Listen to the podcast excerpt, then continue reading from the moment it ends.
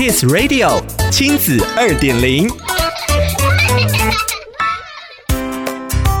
收听亲子二点零单元，我是 JoJo。亲子天下连续两年进行全台双语教育调查，去年有三百多所的公立中小学推行双语课，而今年在做调查，却发现许多县市回填满满的问卷，描述推行的计划、政策的蓝图。拉开统计表单一看，一百一十学年预计推行双语课程的国中小竟达到一千多所，这意味着新学年开学。全台有将近三分之一的公立国中小学校园会有双语课，这代表着一些孩子在学校学英文的记忆会开始和家长不一样。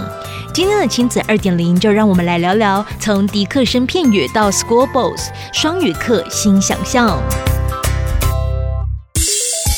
身为从小在公立国小、国中、高中一路升学的三十世代，我们对在学校学英文的记忆充满了测验卷、口袋单字书，还有那一本永远背不完的迪克生片语。因为这样的学习背景，当进到推行双语教学的课堂，常会充满困惑与惊讶。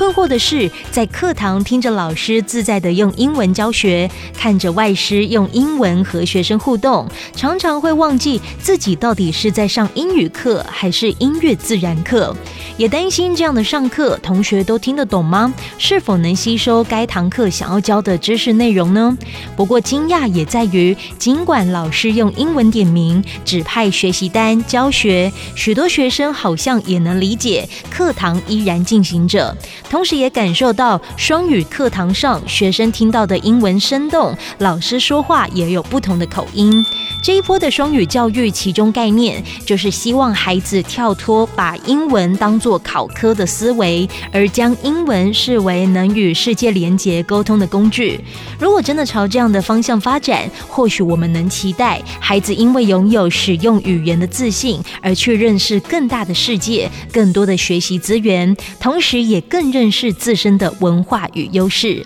然而，回到教学现场，其实还有一项困难要挑战。双语教育一下快速推进，从师资到教学都面临了不少挑战。整体社会的共识也需要花时间建立起来。在这一波所谓的教学典范转移之下，老师和学生都需要更多时间做尝试，也需要更多成功的经验，创造教与学的自信。